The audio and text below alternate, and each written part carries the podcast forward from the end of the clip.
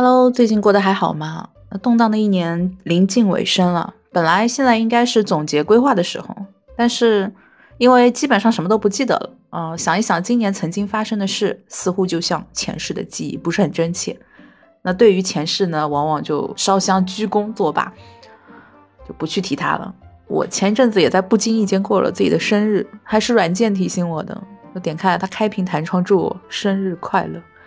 哦，太感动了！以前是短信祝我，现在就是弹窗生日快乐。这个位置竟然不放广告，而是放祝福啊，可想是价值千金了。那智能软件不但是关心了我生日啊，更关心我的精神状态。怎么说呢？怕我不够亢奋吧？也可能是怕我抑郁了，老是给我推送一些稀奇古怪的东西。平时大家放松不是都会喜欢看什么萌宠啊，还有整活类啊，或者是美食餐饮嘛？现如今吧，我就觉得没有必要分那么多大类，分那么多大类全都是整活类。今天说一说最近刷到比较多的几种迷惑视频吧。那先从宠物类的开始说，宠物现在就是光卖萌已经不够用了。大概一两个月前嘛，因缘际会啊，首首页他总是给我推荐石矶娘娘吸猫的视频，可能你也看过。那这个博主用 PUA 的语气还有行为，对自家小猫咪疯狂输出，就展现一种扭曲的爱吧。扭曲，扭曲要加双引号。对，那第一眼会觉得哇，这视频好变态哇，这个语气好蛇精，就大为震撼。别的不说啊，光对小猫咪闷头狂亲这个举动，换成我一定会狂打喷嚏的。但是稍稍不适之后，忍不住我就会退回去多看几遍啊，或退回去把这个账账号都刷一遍，好爽，还会分享给朋友。但是但凡啊，现实里如果是有人用这样的语气语调说话，不被打死，他也会自动社死的，因为太过于沉浸在自我世界里了，脚趾头都可以给你抠断。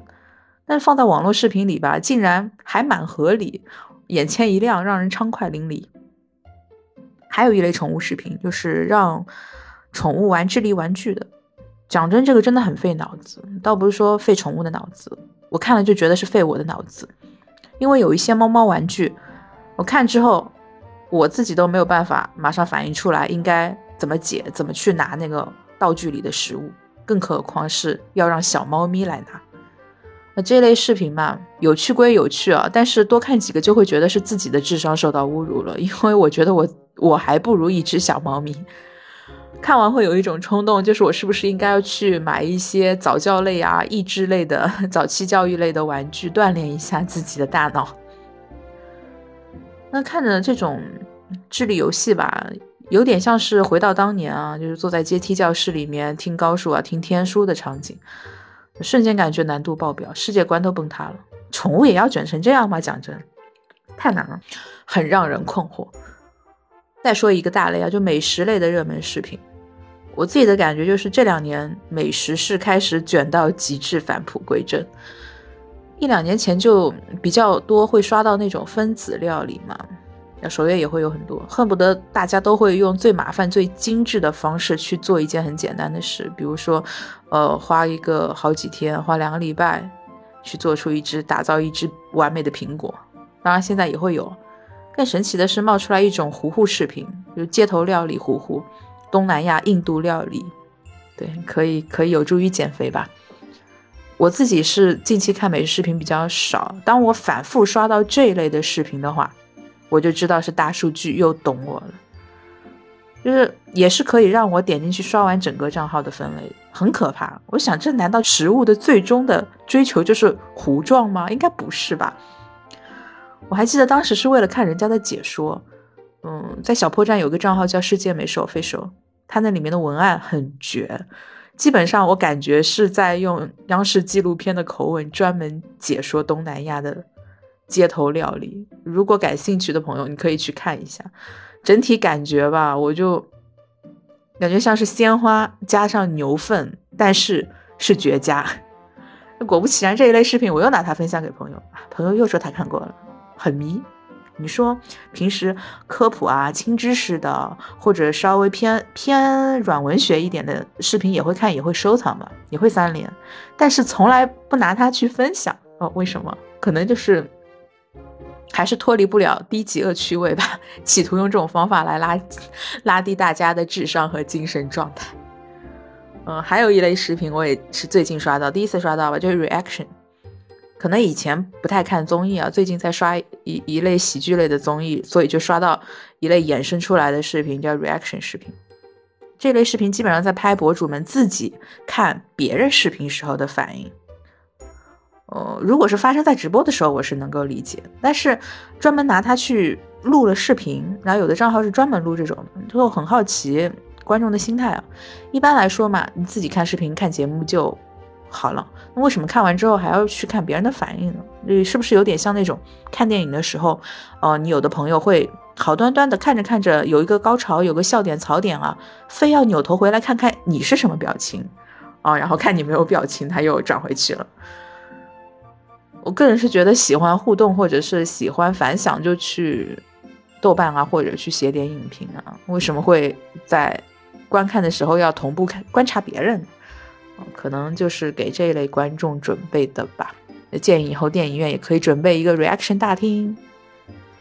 嗯，让我想起现在线上有音视频还会有一个功能叫做一起看或者一起听，反正我从来没有用过这个功能，感觉有点小困惑。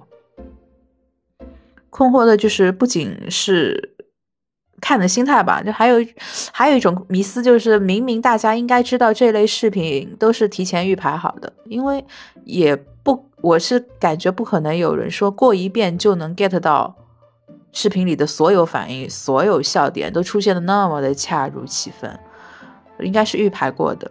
因为我自己看视频的真实状态就是。啊，看着看着看着，哎，发生了什么啊？倒回去让我瞅一瞅，哇，太好笑了吧？哎，或者哎，这里怎么回事？就是会倒回去看几遍，而且没有办法第一时间 get 到的有一些，所以说让反应符合大家的期待，单纯的展现了一种状态啊，一种表情举动，也可能是人和人之间太孤独了，就独乐乐不如众乐乐，我一定要看到大家都很开心，我才算是满意，可能是这样的心态。再说一下游戏类。游戏也是一个大类吧，但我一般不看游戏直播或者游戏攻略的。呃，很久很久以前曾经看过，现在我反而会刷到一些就是游戏 bug 的视频，基本上内容是属于说，比如当你写了一个 bug 又恰好能运行的话，会发生什么？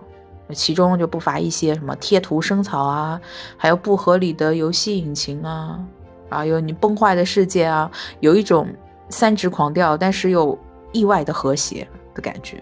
有种脑干缺失的美，也有可能是常规的玩法输出啊，已经到顶了。整活呢，可能也翻不翻不出太多花样。但是这种颠覆三观的 bug 设定，反而让人耳目一新。怎么说？没几年大兵也整不出这 这种脑洞吧？综上这些吧，算是离谱向的整活视频。我会有点费解，难道说是我口味特别奇葩？那也不见得。就比如说一开始的石矶娘娘吸猫嘛，那花式吸猫本身就已经有点疯狂了。谁能想到我后来还刷到说观看花式吸猫的 reaction 视频啊？我我当时就很费解。那会不会有观看观看花式吸猫 reaction 的 reaction？嗯，就有点像是围观团伙作案的感觉啊？难道这就是病毒式的传播吗？我我反正很担心这节的观众心理状态，尤其是我，呃，整个人都不好，哎，但是深陷其中。上面这几个吧，好歹都是偏生活类的，你说猫猫狗狗呀、美食料理呀，遇到点奇葩的事情也算正常，对不对啊？一点都不正常。但是好说歹说，它是生活类的。那没有想到，就是有一些学习类啊，或者是偏文艺类的啊，也会格外的整活。有点像行为艺术，比如说我最近会刷到就是一类猴子的视频，啊，猴子也是加引号的，怎么说呢？就比如说他好端端的弹琴弹到一半，忽然开始用臀部弹琴，啊，忽然开始举起长臂高歌，啊，忽然开始模仿大猩猩，忽然就冲出门了，一言难尽，反正就是行为艺术。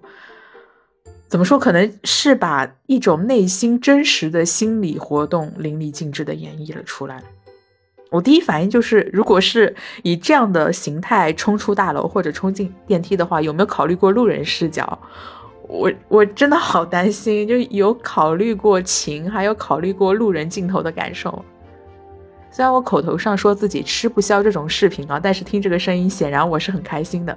对，没错，我看得津津有味。难道我已经病得有这么严重了吗？生活果然就是又怪诞又孤独！看了很多以前的中规中矩的雷同视频的啊，觉得千篇一律，所以企图找一些荒谬的视频啊，找到个性吧，找到个性的存在，所以越刷越有上面的那些推送。也希望自己接下来的日子还是继续好好做人，多看一点正常的、正能量的、积极的内容吧。比如说看一看自己收藏夹那些当初喊着哭着吃灰也要点收藏的东西，从来都没有看过。其实最近也非常适合出门，但是十来天啊，接连就是阴雨连绵嘛。